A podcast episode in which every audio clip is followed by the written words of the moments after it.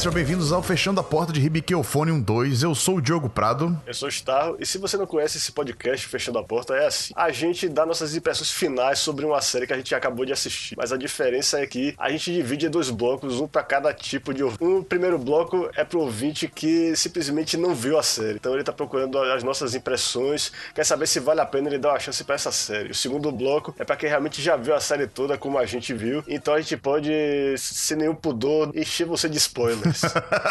que não vão ser spoilers se você já tiver visto a série. É, pois é. Mas enfim, Starro, o que que é Ribiqueofonium 2? Bom, é a continuação da, do Ribiqueofonium, é claro. Como o nome já... Como é. o nome já deixa claro, né? É uma série do Kyoto Animation, que é um dos melhores estúdios de animação japonesa da atualidade. O diretor é Tatsuya Ishihara, que é o cara que dirige a maioria das séries do Kyoto Animation. Fez também Haruhi, fez o Chonibyo e o Clanad, muitos, Uhum. muitos outros também. E é, ele colabora nessa série com a maioria do pessoal que ele costuma colaborar, que é o roteirista Juki Hanada, a character designer Shoko Ikeda, e no caso tem a diretora assistente Naoko Yamada, que é a diretora do Keion. E a combinação É, do talento dela com a do Ishihara que, que cria o clima diferente dessa série. Exatamente, é basicamente a mesma equipe que tratou da primeira temporada, né? Eles Isso, seguiram, é. acho que bem a risca. Deve ter tido uma outra mudança em umas posições mais secundárias, mas eles tenderam a manter o mesmo, mesmo time, né, pra essa segunda temporada. E, bom, acho que é válido a gente começar falando, como trata-se da primeira segunda temporada, né? A primeira continuação que a gente aborda aqui no Fechando a Porta, é falar, por exemplo, o que que o fato de ser uma continuação, e principalmente ser uma continuação de um anime que tanto eu quanto você demos nota máxima no passado, se você se você tá ouvindo a gente, não viu nossas impressões sobre Ribiqueofone, a gente fez um podcast inteiro, um Aniken, não foi nem Fechando a Porta, né? Não tinha nem Fechando a Porta naquela época. Foi um Anikencast inteiro dissecando a primeira temporada de Ribiqueofone. Eu adorei fazer aquele podcast, a gente chamou o Leonardo Kitsune, né? Pra falar sobre Ribiqueofone. Foi um podcast muito bom, a gente falou muito sobre a primeira temporada. Então, imagina o peso, né? Que essa segunda temporada tinha, eh, o hype, né? a, expectativa da galera em cima da segunda temporada, né? É, pois é. Agora é uma série que, apesar de ter tido a repercussão geralmente positiva, é, também gerou algumas polêmicas que não sei se a gente vai tocar logo de cara, mas o problema é sempre a expectativa.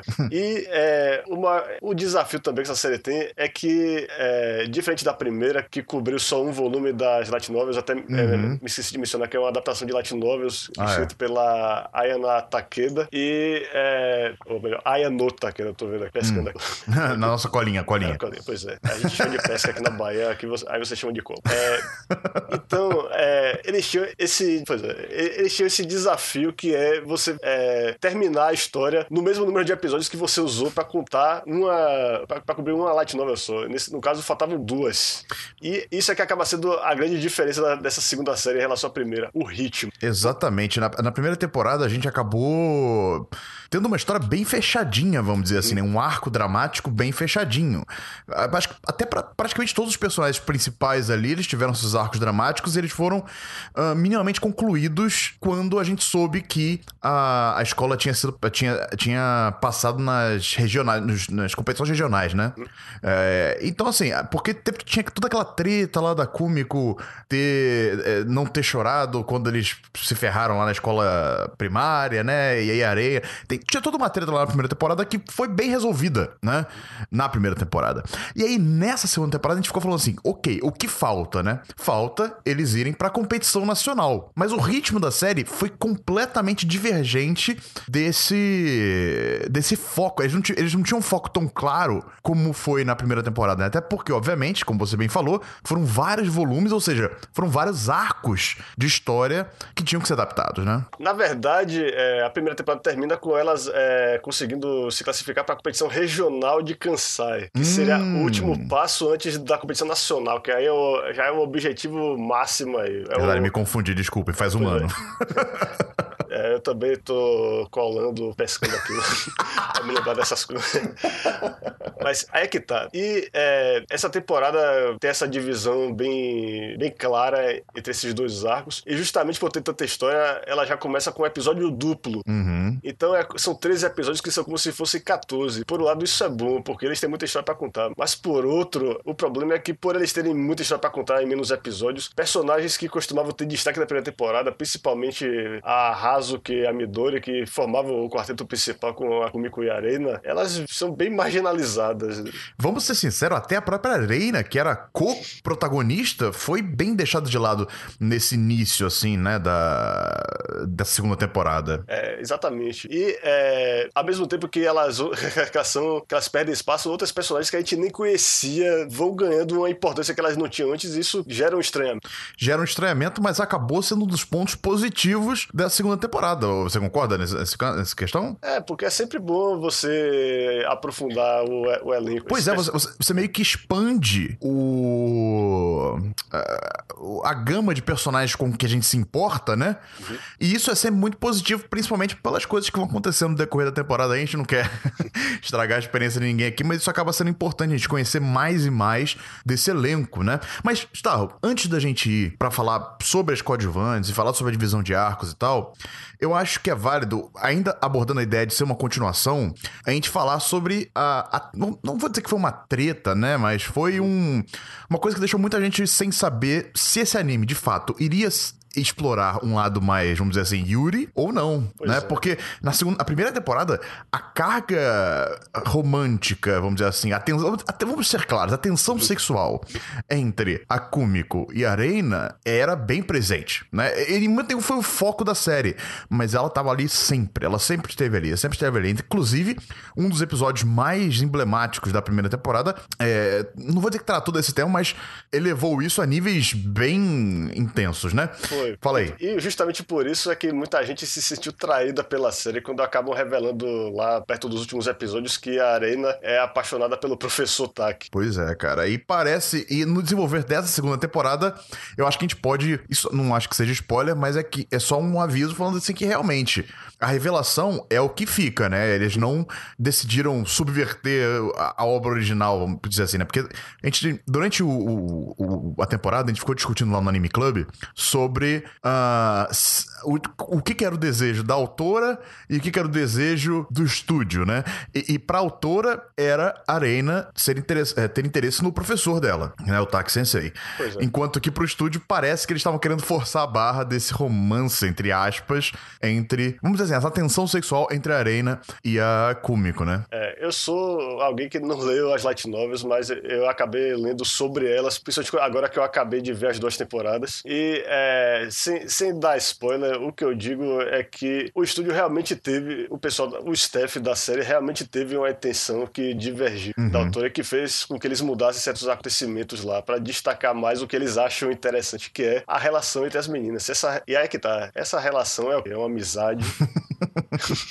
Olha, até segunda ordem é uma amizade. É, é. Entendeu? E pelo que essa segunda temporada deixa claro, é uma amizade, continua sendo uma amizade, sabe?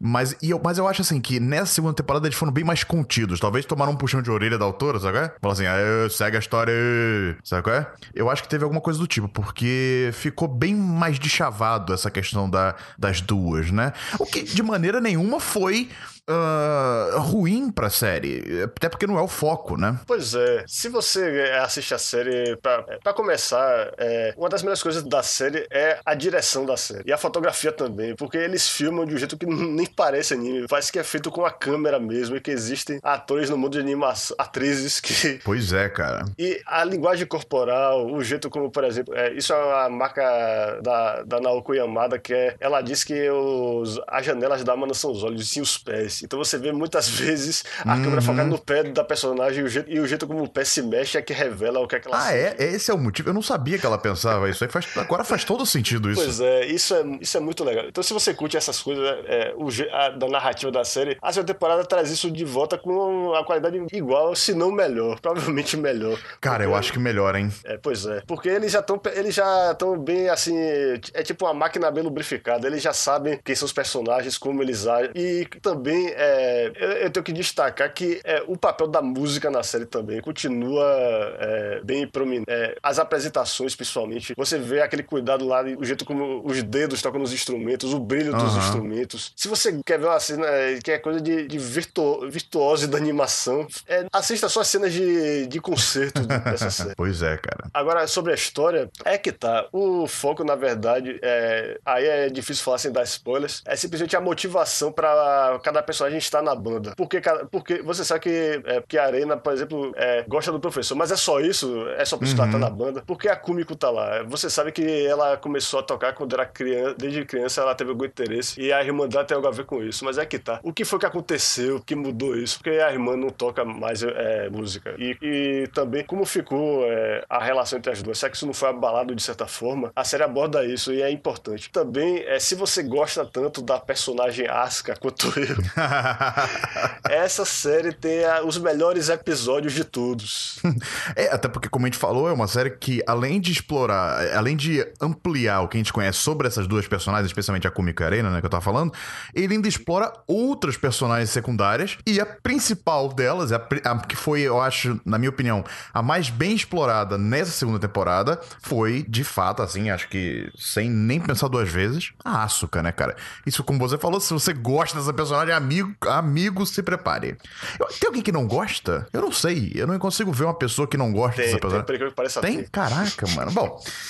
Enfim, mas, mas é, é, eu não quero falar muito agora sobre ela nesse bloco, porque vai estragar a experiência de quem não viu. Então vou deixar pro segundo bloco. Mas o que eu quero falar sobre esse bloco é falar assim: essa série, ela teve alguns defeitos. Defeitos esses que a primeira temporada não teve, mas que essa acabou tendo muito pelo que a gente já falou aqui. A questão de ser muitos arcos para serem adaptados, ele expandir demais e ter pouco tempo, entre aspas, para fazer isso, etc. Que eu acho que o principal problema, o principal defeito dessa ah, segunda temporada é o fato de que eles não, eh, não dividiram bem os arcos, eu acho. Sabe? Eles não deram. ah, eles gastaram tempo demais com coisas que não precisavam de tanto tempo e gastaram pouco tempo com coisas que poderiam ter gastado mais tempo, sabe? Não quero deixar o que, que foi cada um pra não estragar a experiência da, galera, da galera, É mas. isso, claro. não- Mas entendeu? eu diria também que omitiram coisas importantes. Hum, isso aí eu já não sei. Co- Como assim? Ah, é, Daí não pode falar, né? Não, mas, não, mas é, sem dar spoilers, é, o problema é o seguinte: você tem uma- um livro e tem, tem que adaptar para anime, você vai ter que cortar coisas. Você tem que saber julgar bem, o que não é importante. E tem certas coisas, é, eu diria que é, o mais importante que ficou de fora do Eufônio é outras escolas. É o fato de que elas, elas têm oponentes e tal, e a gente Ah, nunca conhece sim. bem aí os oponentes. E isso é algo que numa série que envolve competição, né? Que a gente tem que se importar por eles estarem é, ali competindo, é um problema, né? É, pois é, não é que o livro se aprofunde em todos os personagens lá das outras bandas, das outras escolas, não.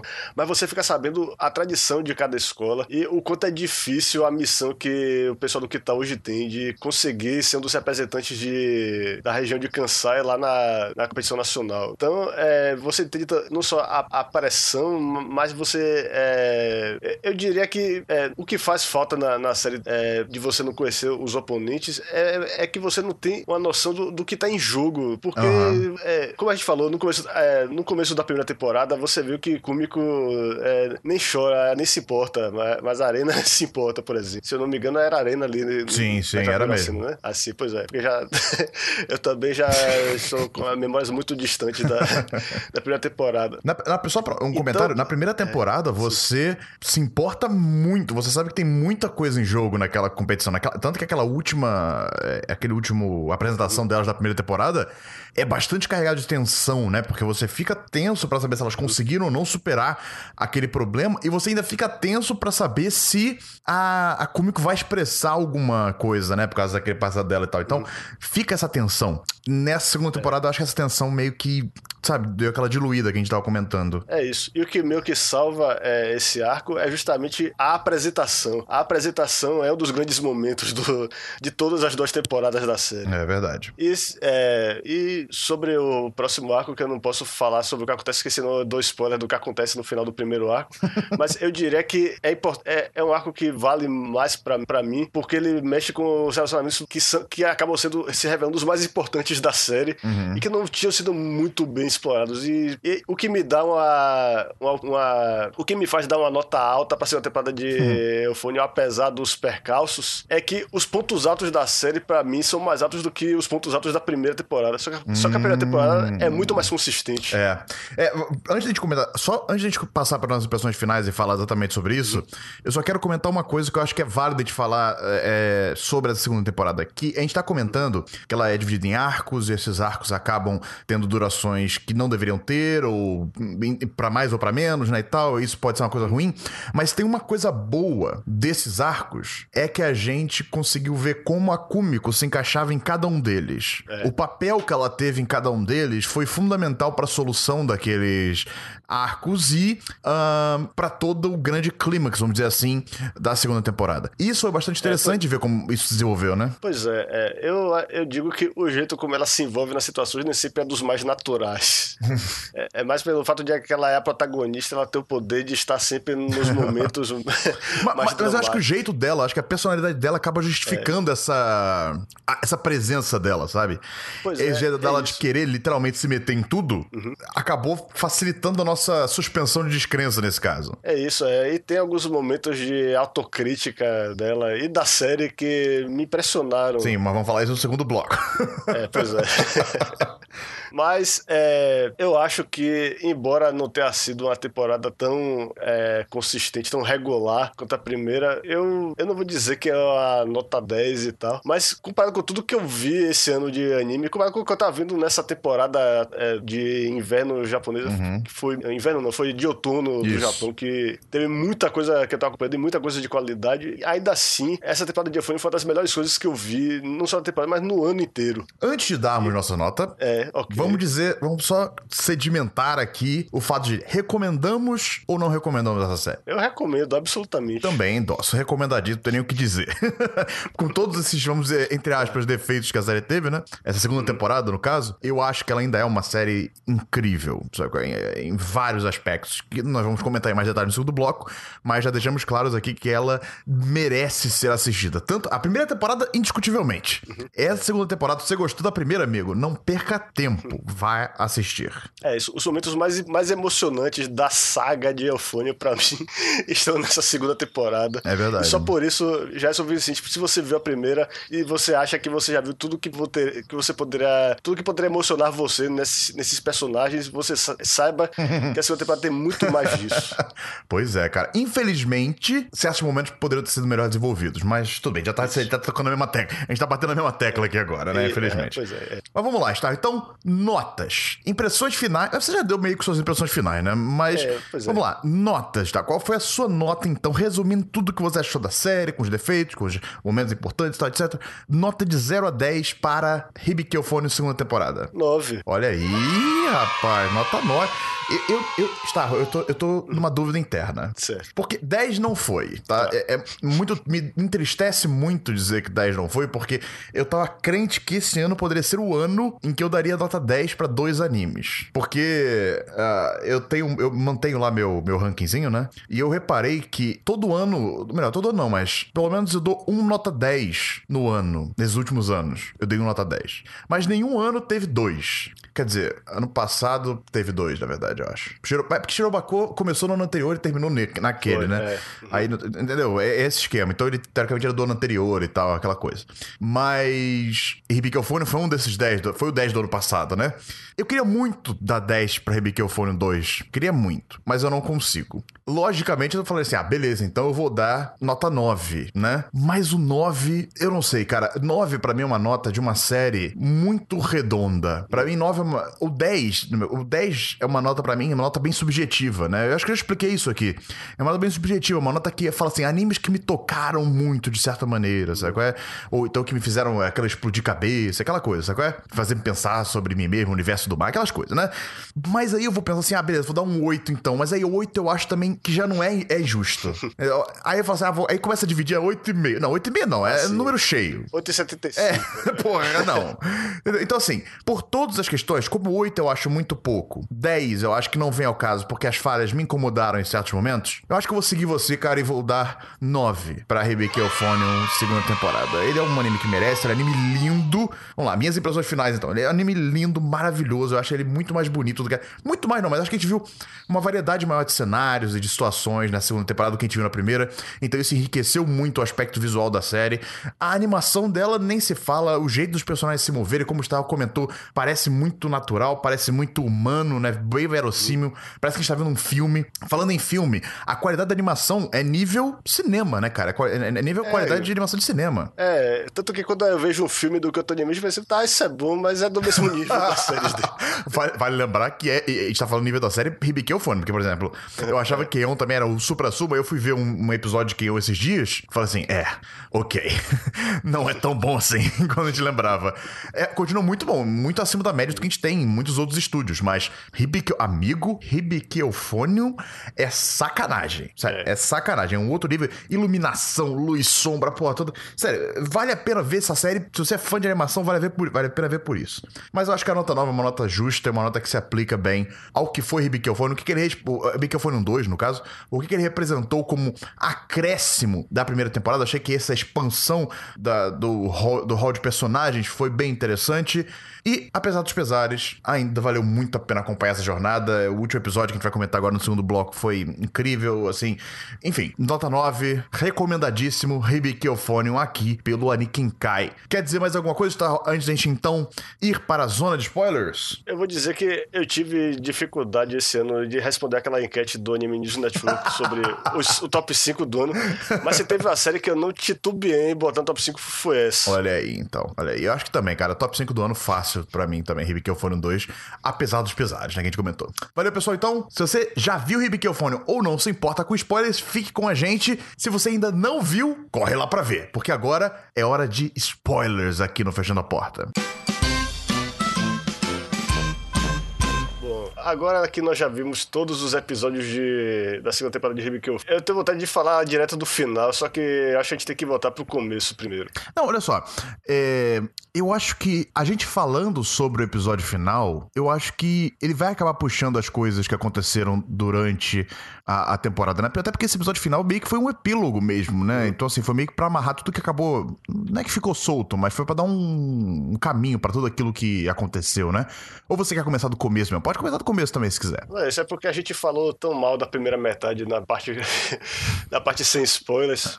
tá bom, tá bom, tá bom. Tá. Vamos, vamos falar é do arco da, da, da é. menina lá, da, da é Nozomi. Isso. É isso, Nozomi e Mizore são os protagonistas praticamente da segunda Light Novel. A Kumiko tem o seu papel porque ela é protagonista é, just, é para justificar esse papel dela, ela se envolve na história delas. de um jeito que parece meio acidental, mas é porque ela viu que tinha um problema lá e que alguém tinha que interferir. Porque se dependesse da Asuka, por exemplo, a não ia ser. É, e ela, claro, aquela vontade de meter o nariz onde não é chamada, ela foi lá e, e quis resolver é a parada, tá. né? Se elas continuassem tendo a mesma relevância até o final da história, eu diria que sim. Mas o que, que, você achou? Ah, que, que, você ah, achou desse arco? Você achou ele relevante, de certa maneira? Você achou interessante? A gente precisa resumir o arco, que a galera já viu, mas é, o que, que, você achou? Você achou relevante? Eu não sei, cara. Uma perdeu a amizade da. É, uma das meninas, a, a Misora, só entrou no clube por causa da amiga. E quando a amiga é, saiu do clube lá por causa daquela pressão lá que o pessoal do mais velho botava, isso é meio que a puta solta da primeira temporada. Eles falam lá que teve um problema, só que a gente nunca chega a saber por quê. Então tem essa importância, a gente sabe, é, pelo menos amarrar essa ponta solta da primeira temporada. Hum?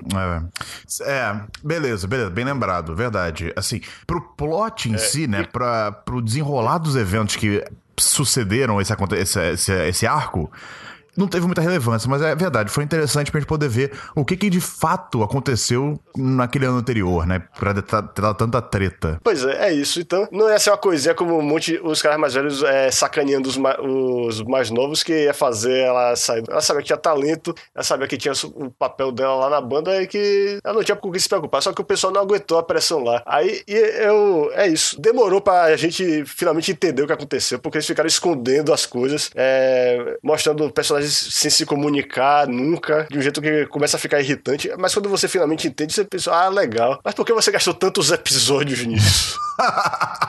Exatamente. Acho que minha, minha grande birra com esse primeiro arco não foi o que aconteceu no arco, a, a utilidade dele pro resto da história. É mais essa questão mesmo de ah, dele ter gastado tantos episódios de uma temporada que a gente sabia que seria uma temporada carregada para isso, sabe? Algo que poderia ser resolvido tranquilamente em dois episódios, sabe? Ou três no máximo, sabe?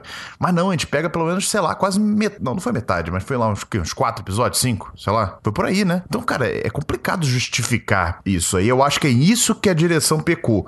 Eu não sei qual foi a razão deles terem achado que merecia mais episódios, mas meio que ficou um negócio estranho. Em compensação, está, nós tivemos o arco da Asuka, que valeu todo, todos os episódios poderia ter sido mais ainda. É, tá. E só para não passar atropelando, aquilo que eu tinha falado lá de não mostrar os oponentes, é, é que tá. Se eles tivessem feito uma temporada inteira sobre o segundo livro, talvez aquilo funcionasse, porque apesar de ficar ainda mais arrastado o negócio da Missouri com a Nozumi, a gente ia ver mais outros personagens, ia ver mais Kumiko, ia ver mais ele, ia ver mais, hum. de repente, a Midori, a Hazuki também, e a hum. própria Asuka. E a gente ia ver como é que elas lidam com o fato de que elas estão com a missão impossível lá. Ter os mesmos colégios uhum. que sempre conseguem a vaga lá do, de Kansai. E quando acontece aquilo no final, você. É, a série não, não, explicita isso, mas o livro deixa a, você na dúvida de que eles conseguiram aquilo pelo mérito deles ou porque uma das outras escolas lá é que pisou na bola. E foi abaixo Entendi. do normal. Aí, pois é, aí isso é uma coisa que. Te, a, embora a gente esteja criticando. Parece contraditório, a gente fica criticando pelo fato de ter gastado episódios demais com esse ar. Mas pelo até isso. É, é, isso. Se eles tivessem colocado essas coisas que importam no, no primeiro arco da temporada, teria justificado o número de episódios que gastaram. Agora, voltando para o que você falou, que você queria puxar, que é o que eu mais quero falar, que é o arco da Asuka. É isso. É o ponto alto emocional da série pra mim. Não só pelo, pelo quanto pelo quanto eu gosto da Asuka, mas é pelo que ela passa a significar pra Kumiko. Não só pra Kumiko, hum. mas é, eu acho que aprofundou. Eu gosto quando eu vejo um personagem sendo aprofundado dessa maneira. Um personagem que até segunda ordem era uh, apenas mais um, vamos dizer assim, tirando para quem realmente gostava da personagem, como é o nosso caso, né? Ela se tornou algo além, ela se tornou um excelente personagem. Ela teve lá o próprio arco dramático, era algo que faltava na Asuka. A Asuka era uma personagem interessante, legal e tal, etc, mas ela não tinha o arco dramático dela. Ela não tinha uma relevância naquela história, entre aspas, né?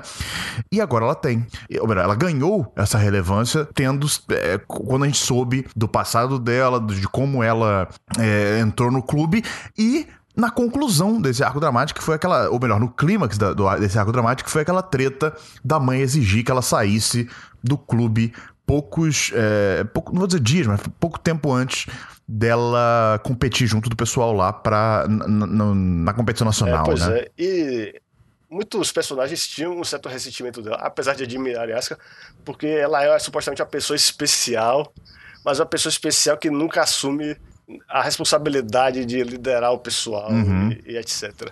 Mas você, quando conhece ela melhor, você vê que ela não é necessariamente um prodígio, uma pessoa especial. Ela é uma pessoa que nasceu em circunstâncias em que ela se viu na obrigação de lutar para conseguir o que ela queria. Ela, ela recebe aquele eufônio do pai dela, o Masakazu Shindo, que é um eufonista famoso lá. E é, achei interessante isso, a série como eles uhum. vão. É, é, tipo, eles tiram o pino da granada, né? Quando eles mostram lá que a Kumiko tem o disco desse cara e que a irmã também dá pra. Eu, eu não lembro se é a irmã hum, dela que dá pra. Meu, pra isso. É, Enfim, é, é isso. Quando você não, percebe, não quando você percebe que o cara que é o eufonista mais respeitado do Japão é o pai, você pensa, não, peraí, então o negócio é hereditário, ela é um gênio? Não! porque é, foi uhum. o amor dela pelo, pelo, pelo, instrumento que ela, que ela adquiriu, que fez ela, ela lutar para não só para continuar na banda, mas as notas dela, porque a mãe dela tava sempre lá querendo que ela que ela largasse aquilo lá, porque ela se focasse nos estudos e, é, tal. E é, pra Asuka, é, fica parecendo que ela tá é, idealizando o pai dela. Não é nada disso. Ela uhum. sabe que o pai dela também é um sacana que é, é, largou a família. Mas é que tá, ela quer ser reconhecida. ela tem esse, esse ela tem essa ligação com ele, que, que é tênue, e, e, ela quer chegar àquele palco lá do torneio nacional para mostrar para ele: eu estou aqui, eu tô, isso que você me deu, eu ainda tenho. Por favor, me escute tocar. E é isso. Você, uma personagem que fica parecendo que é uma, um prodígio, um gênio e tal, de repente vira um underdog. Ela tá lá, assim, lutando só pra ter um pequeno momento lá ao sol. Perfeito. Eu acho que ah, eles souberam usar muito bem essa questão do pai dela ser um eufonista famoso, porque ele podia ter sido usado muito como uma bengala para justificar, né, essa habilidade, vamos dizer assim, dela. E eles não fizeram dessa maneira. Eles preferiram seguir a linha contrária. Eles falaram é, assim: ok, é. esse cara que tinha tudo para ser a bengala dela para ela ser o sucesso que ela é, entre aspas, o sucesso, né? né ser a habilidade, a habilidade que ela ter a habilidade que ela tem. Eles usaram isso como um contraponto. Falaram assim: esse cara aqui, ele não teve lá na vida dela. Ele, pelo contrário, ele serviu como um problema, vamos dizer assim, para a vida dela, né? E um problema que ela tinha que superar de alguma maneira. Porque é, ela estava numa situação muito complicada. Ela gostou do, ela gostava de música, né? Ela gostou muito do instrumento que o pai deu para ela. Ela sabia da paixão do pai pela música e ela queria de alguma maneira, claro, se reconectar com o pai, mas ela estava vivendo sobre o teto de uma mãe que não gostava daquele pai e, e via naquele instrumento algo que lembrava aquele cara e via como ele, aquele cara, de alguma maneira, mesmo distante, ainda tinha influência sobre a filha dele, né, de, a filha dela, e, e ela queria de toda maneira tirar isso da vida da menina, né? E, e é claro que a Asuka teve que lutar em ambos os frontes. Ela teve que lutar contra a vontade da mãe de tirar aquele lado da vida dela, sendo boa nos estudos, etc. E ela teve que lutar contra o fato do pai estar ausente, o pai não ter ajudado ela em nada na carreira, vamos dizer assim, dela como eufonista. Só ele só deu um empurrão inicial. Então ela quis mostrar pro ela, ela tava lutando nessa fronte para mostrar pro pai que ela tinha conseguido, né? Que ela tinha chegado lá, mesmo sem ele estar lá presente, ela tinha, é, vamos dizer assim, uh, entregado as expectativas dele quando ele entregou aquilo para ela. Né? Eu achei muito legal isso. Todo o arco da Asuka foi muito interessante. E não só uh, o, o próprio núcleo fechado da Asuka, mas como ela acabou se relacionando com a Kumiko hum, é. nesse sentido, né? Pois é, e é, é, ao mesmo tempo que rolou esse arco, teve o arco da Kumiko com a irmã a gente viu, a gente nem tinha percebido antes, mas a Asuka tava lá porque para substituir uhum. a Mamiko como a irmã, uma inspiração dela, porque o que aconteceu que a gente vê no arco da é, nas conversas da Kumiko com a Mamiko e com a família, os pais e tal, é que é, a Mamiko era tipo a, a esperança dos pais de ter um sucesso profissional. Ela, os pais depositavam tudo nela e meio que deixavam a Kumiko de lado lá, deixavam ela fazer o que ela quisesse. E por causa dessa pressão é que ela acabou fazendo, ela acabou largando uma coisa que ela adorava, que era tocar na banda da escola, pra simplesmente fazer a faculdade lá e conseguir um emprego e tal. E quando ela resolve é, abandonar, a gente, a, o nosso instinto, o meu instinto pelo menos foi, é, inicial foi de criticar ela. Como é que você faz um negócio desse uhum. essa altura do campeonato? Aí quando você começa a entender que foi Kumiko que inspirou ela pelo fato de que ela tava lá sempre com é, na banda, se, sempre com o Eufônio, ela nunca mudou, pelo contrário, ela só foi se apaixonando cada vez mais pela música. Aí você vê que a irmã dela, mesmo tendo escolhido o pior time possível, ela uhum. encontrou o caminho dela também. Só que encontrou o caminho dela separado do da Kumiko. Elas agora estão totalmente distantes no final e é triste isso. Mas é, é justamente triste, mas... nisso que. É, mas é justamente nesse ponto que. Não, Pô, é, quer, quer, é, pode, quer só quer dizer que é justamente nesse ponto que ela se afasta que começa a reaproximação da Kumiko Asuka e que ela deixa claro o sentimento dela para ela, que é o quanto ela se inspira nela, o quanto é importante para ela ouvir, simplesmente ouvir o som dela tocar, que ela não pode simplesmente largar, apesar de que ela também não sabia do master plan da Asuka para conseguir uhum. dar o, mesmo que o drible na mãe e, é, e se Eu achei interessante também como eles usaram a relação da Kumiko com a irmã, porque é mais ou menos assim, né? A Kumiko se inspirou na irmã para entrar na banda. E aí a irmã é. larga a banda por pressão dos pais. E a Kumiko fica desiludida com a irmã. Ela, ela perde toda aquela. Como é que eu posso dizer? Aquela, aquele ídolo que ela tinha, né? Porque a irmã dela, querendo ou não, era, uma, era um ídolo para ela. Ela tinha ido nas apresentações da irmã, ela gostava, ela queria ouvir a irmã tocar, ela gostava de ouvir a irmã tocar. E aí, quando ela, a Kumiko finalmente consegue ascender na. Não dizer carreira, né? Na habilidade dela de tocar o eufone, a irmã larga o instrumento e deixa Kumiko sozinha, né? Então imagina, você tinha lá, vamos dizer, a sua muleta, né? Aquela pessoa que você podia contar com, aquele seu ídolo, e de repente, de uma hora para outra, o seu ídolo some, e não só some, como te decepciona. Porque ela, obviamente, ela, ela não tava, ela não só largou, né? Ela falava pra Kumiko parar de encher o saco dela, e tá aquela coisa e tal, né? Que. É, e aí a gente descobre que ela só tava fazendo isso porque ela tinha inveja da Kumiko, porque os pais deixavam a Kumiko fazer o que ela quisesse. E ela não podia fazer o que ela queria. Ela tinha que seguir lá o que os pais achavam que era o correto e tal, etc. Então ela tinha um certo remorso da Kumiko. E aí, e, gente, e só se resolve anos depois, agora, quando a irmã resolve largar a faculdade e voltar para casa, aquelas duas finalmente conversam e se entendem. E veem que uma tinha inveja da outra. Sabe qual é? Uma. Porque a Kumiko, ela, ela. Tudo bem, ela ficou com remorso da irmã de da irmã não ter seguido e ter se afastado é. dela, mas ela ainda achava que a irmã tava, tipo, trilhando um caminho, etc. Sabe qual é? Eu não sei bem como é que funcionava aquela questão ali. Mas eu fiquei muito feliz de ver como a coisa acabou. A coisa resolveu, mas não resolveu de uma maneira feliz, né? Como você falou. As duas não ficaram amiguinhas forever. Tanto que a Asuka não deixou de ter o papel de irmã mais velha que ela conquistou com a, a Kumiko. Eu acho que é válido a gente comentar sobre isso agora também, né? Pois é, mas também eu vou meio que puxar aquele assunto lá, porque o pessoal fala do, da isca para os fãs de Yuri e tal. E se você gosta de relação profunda entre duas garotas, você acabou tendo uma nessa série, só que não foi a que você esperava. Não foi é, Kumiko e Irena. A relação mais importante da série acabou sendo Kumiko e Asuka, tanto que o último episódio é sobre isso, praticamente. Cara, Aí eu já acho que é forçar um pouco a barra, porque, ai, cara, eu entendo. É, é, é foda. Se você quer ver esse tipo de relação, você vai ver. Independente de se ele tá explícito ou não, sabe? Nesse caso, eu, juro pra você, na primeira temporada eu até vi. Eu, eu vi que existia uma tensão sexual entre as duas, a Arena e a Cômico. Mas nessa segunda temporada é forçar a barra, porque não existe. Cara, não, vamos ser sinceros, não existe tensão sexual entre a, a hum. e a Asuka. Existe? Tensão tem, mas Cara, tensão tem sempre. Você acha? Sério? Até no final você vê como ela fala lá que ela, enquanto ela odiava ou achava que odiava ela. Não, mas tensão sexual, eu digo. Ah, sexual? Eu sempre lembro que a primeira, a primeira cena com as duas foi a Kumiko chegando lá na sala e a Asuka tava beijando o vidro. Como se beijando. Você se lembra disso? Lembro. É isso. Aí, é, é que tá. Ah, Asuka, Asuka é muito brincalhona ah, com esse negócio de, de amor e blá blá blá. E, e é isso. Você nunca, você nunca acha que ela tá falando sério. Tipo, no, nesse último episódio, ela fala, tem uma que ela fala pra Kumiko, ela usa aquela, aquele verbo japonês, ela fala ashiteru. Ela fala que é, é um eu te amo que é muito mais profundo que se falar Suki, que é eu gosto de você. Só que ela fala uhum. de um jeito que é tão debochado que você não acredita. Exato. E aí eu só consigo ver aí uma relação de uma irmã mais velha dando uma sacaneada na irmã mais nova. Sabe? É a única coisa que eu vejo. Isso, e a galera é. consegue ver. Ai, mano, não. Nesse caso você não, não é favor, Nesse caso não, né? eu sou completamente contra. Eu acho que não tem nada a ver. Não, não, não sou, não. Eu não sou. Ó, é, é, não, não, não sou. Não sou. Não, não sou, cara. Não, eu não acho que tem nada a ver. Sabe, com a Arena e a Kumiko, eu achava que tinha a ver. Eu achava que tinha a ver, sim, fazia parte da história ali e tal. Eu fui convencido que tinha. É, Nessa é. segunda temporada, eu acho que não faz o menor sentido, na minha opinião. É minha opinião. Mas, mas né, cada um pensa o que quiser, né? Vai que você que tá ouvindo a gente aí acha que não, porra, eles estão falando merda. É óbvio que tem aí uma tensão. Mas, cara, sendo sincero, é. não acho que tenha nada que justifique as pessoas acharem isso, mas né, cada um acha o que quiser. Eu só acho que a relação dela de irmã mais velha é muito mais significativa e profunda do que qualquer possibilidade de, é, e, de romance é, entre as duas, né? Eu também acho legal a relação delas, porque uma joga na cara da outra os defeitos da outra de um jeito que meio que me parece autocrítica da autora.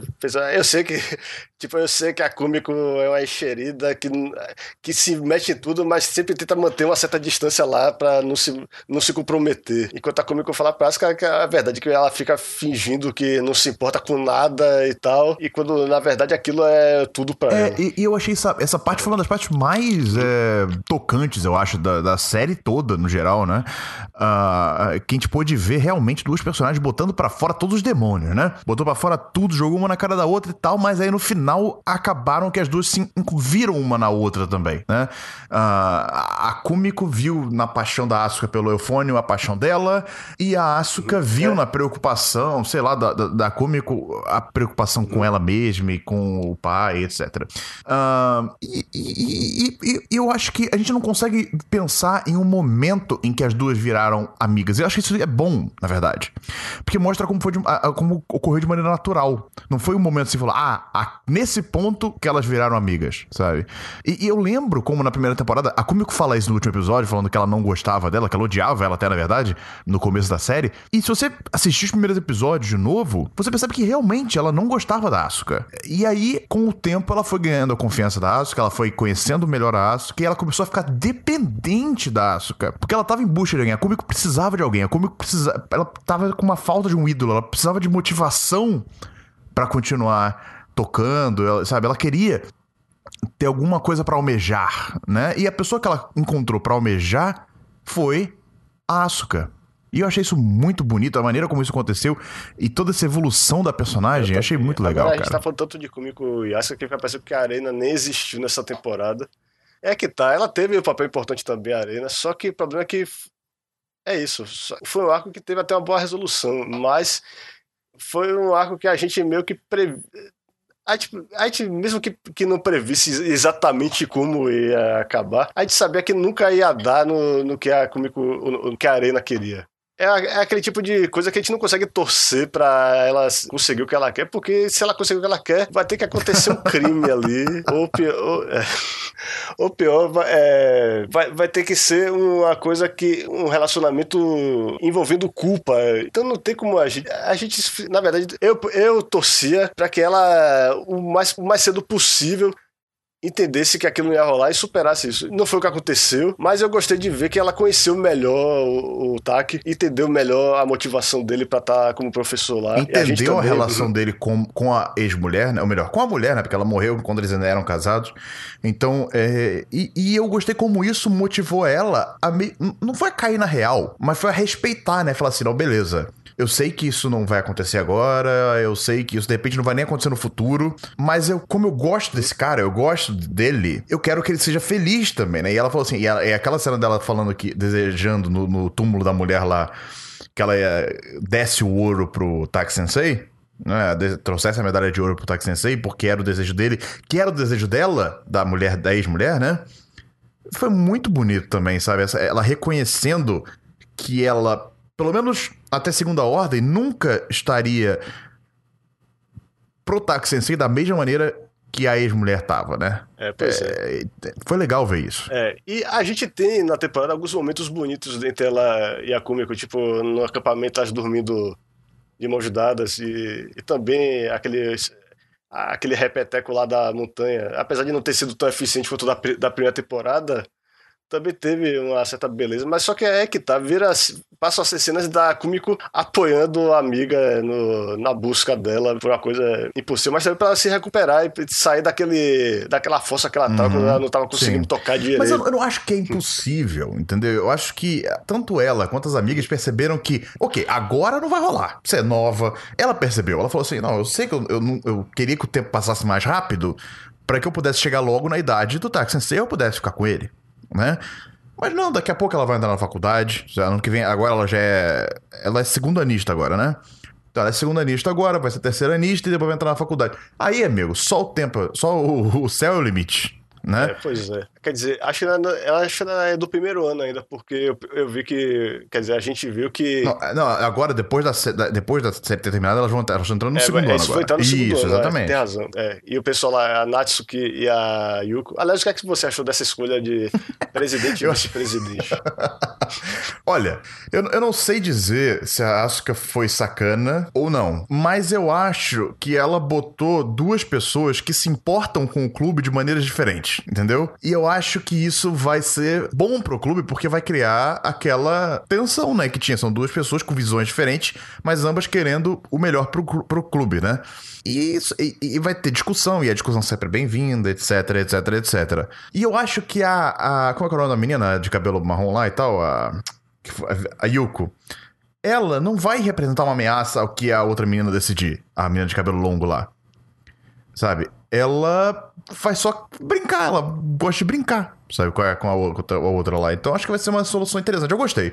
Não, não tive nada contra e eu não conseguia ver nenhuma outra que pudesse assumir esse papel, sendo sincero. É, até porque a gente não conhece muitos personagens lá. É, A série não- Exato. é, o pessoal do segundo ano, só que a gente conhece bem, só aquelas duas mesmo lá. Não, tem tinha- a, a Nozomi, mais ou menos, Ah, e é. a, a menina lá, Midore.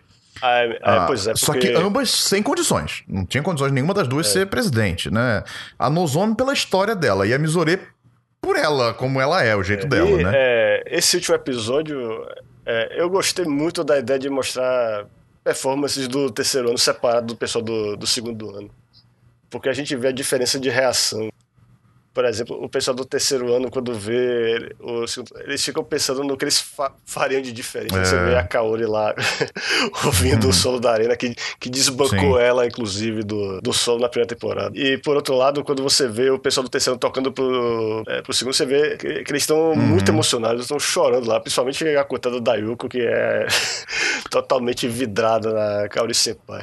Agora, é, voltando um pouco pra, pra arena, é, eu, agora que a série acabou, eu comecei a querer me informar mais sobre a Light Novel, agora que eu não preciso mais me preocupar com spoiler. E acabei vendo que boa parte dos momentos de Irena e Kumiko no terceiro livro envolvem a Arena incentivando Olha ela, aí, agindo como um cupido, pra ela ficar com o hum. Shuichi. então isso é um elemento que o anime achou totalmente irrelevante, né? Porque a gente não viu absolutamente nada disso. Vamos abordar o pobre do Shuichi, então, porque, coitado desse menino, eu achei que pelo menos no epílogo ia. E, cara, até a gente teve um. um... Eles até jogaram lá a isca, né? Jogaram a isca da galera que queria o Shuichi. Eu falei assim, será? Será? Não, não mas foi. ia ser muito forçado, cara. Depois você corta todo o desenvolvimento do casal, você querer no último episódio inventar que eles vão ficar juntos, é.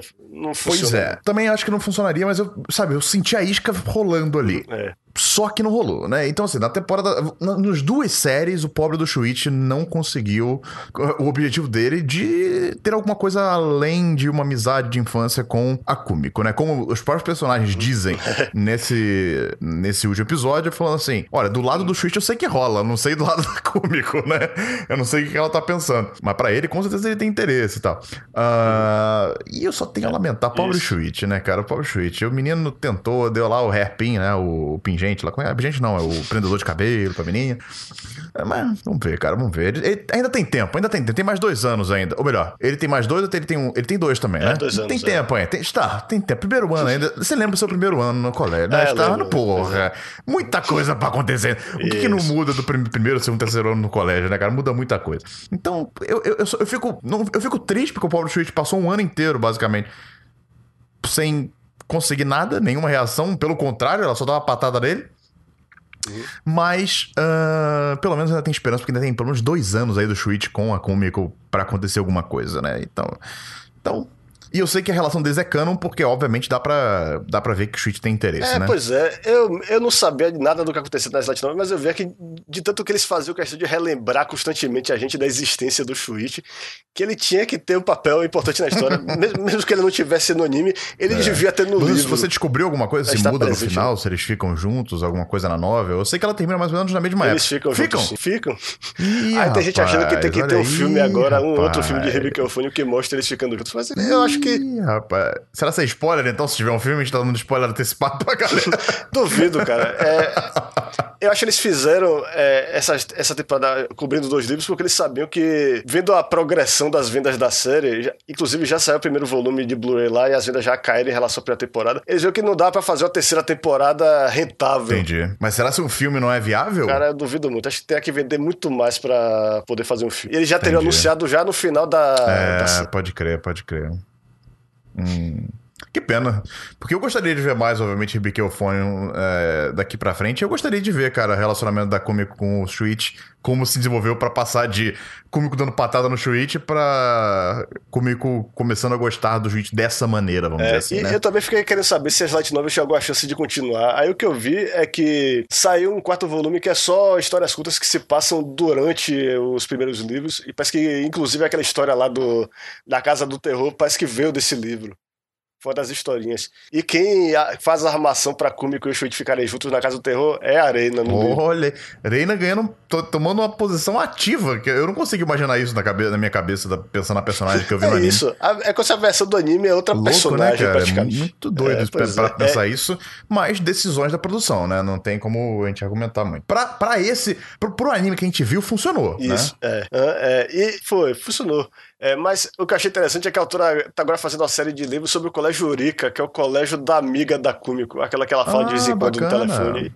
E é, só que é sobre uma banda marcial, aquelas bandas que andam, é, que tocam andando, marchando. A gente teve um vislumbre disso na primeira temporada, né? Eles tocaram como uma banda marcial uh, na primeira temporada, não foi? Inclusive, aparece nesse último episódio também a, a, o flashback delas tocando lá, se não me engano. Foi, pois é, foi. É, pois é. Esses flashbacks, o pessoal mais, é, mais cínico vai dizer que é pra poupar dinheiro, mas é muito legal você.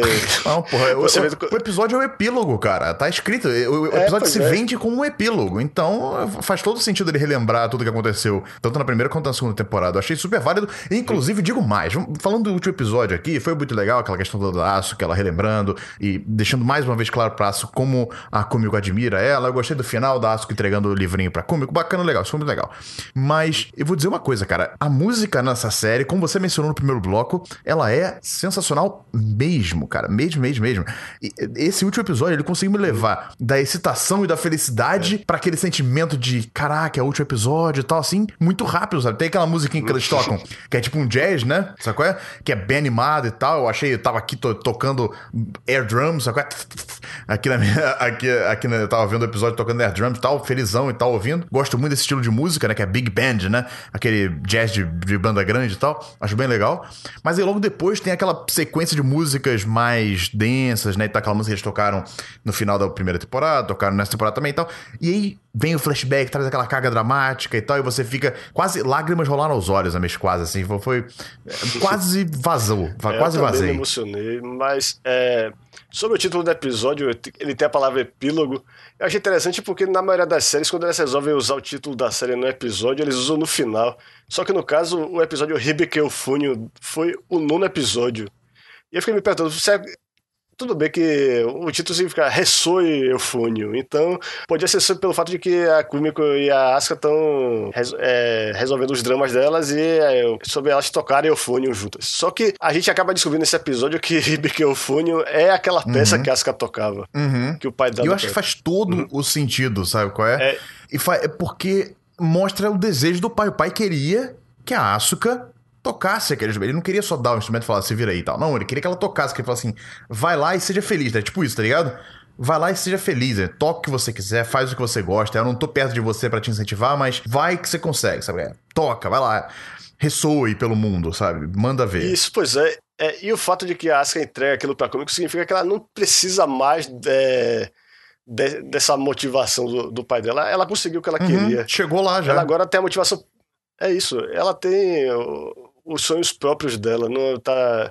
E agora Kumiko é que precisa disso mais é do verdade, que. É verdade, cara. Pra conseguir aí gás para trazer o ouro, né, meu? Porque é isso que tem que rolar. Trazer isso, o ouro. É. Eu acho que, sei lá, acho que a gente conseguiu compreender bem o, o que que foi essa segunda temporada de Eufone. A gente conseguiu mostrar a carga dramática que teve vários dos arcos e tal. E por que, que a gente acabou gostando muito desses arcos. E nós já demos as nossas notas na, na, no primeiro bloco e tal. Então, se você não ouviu o primeiro bloco, não sei porquê, vai lá e escute, porque apesar de não ter spoiler, a gente comentou sobre muitas das características da série, então vai lá e escute. E eu só sei que eu gostei muito da maneira como eles apresentaram o nome da série. E às vezes tem série que nem mostra, né? Sobre o que diabos é o nome. Então eu achei bacana e fez sentido. Mais do que mostrar o que, que significa, é o significado fazer sentido. Eu acho que nesse caso aqui fez bastante sentido. Não só para esse arco específico, mas para todos os arcos, sabe? Todo, a história, tanto a história da Asuka como a história da Kumiko e como as duas se entrelaçaram, enfim. Uh, acho que é isso, cara. Fiquei muito feliz com o Rebecca Fone. Eu acho que esse Fechando a Porta acabou ficando muito longo mas mais pela questão de que a gente não tinha falado sobre o último episódio no Anime Club, porque a temporada do Anime Club terminou antes do, do último episódio de Microfone sair, então a gente tá fazendo esse Fechando a Porta quase como um, um Anime Club mais Fechando a Porta, né? Então por isso que a gente acabou falando um pouco mais, mas acho que valeu a pena, porque Microfone 2, como a gente comentou, foi muito legal. E é uma série que, sem dúvida nenhuma, vale muito ser assistida. Espero que vocês também tenham gostado. E eu conto com os comentários de vocês aí que já assistiram a série no, no post desse podcast. Ou então manda e-mails pra gente. Como é que as pessoas contatam a gente, tá? Pois é, se você quiser postar no site www.genkidama.com.br barra tá lá no post, você clica lá, tem lá a caixa de comentários que a gente sempre lê. A gente sempre responde quando vocês perguntam alguma coisa específica pra gente. Mas se você, quiser, é, se você quiser falar alguma coisa mais elaborada e tal, e com mais privacidade, você pode mandar um e-mail pra gente no mbbanikikai.gmail.com. E também, se você quiser fazer um comentário curtinho, assim, no, no Twitter, é só você usar a hashtag AnikenCast. Perfeitamente. Se você estiver ouvindo esse programa no YouTube, vai ser o primeiro fechando a porta que a gente tá botando no YouTube também. Pode comentar lá pelo YouTube também. Então, pessoal, eu acho que é isso aí. Falou, até o próximo Fechando a porta. Falou. É.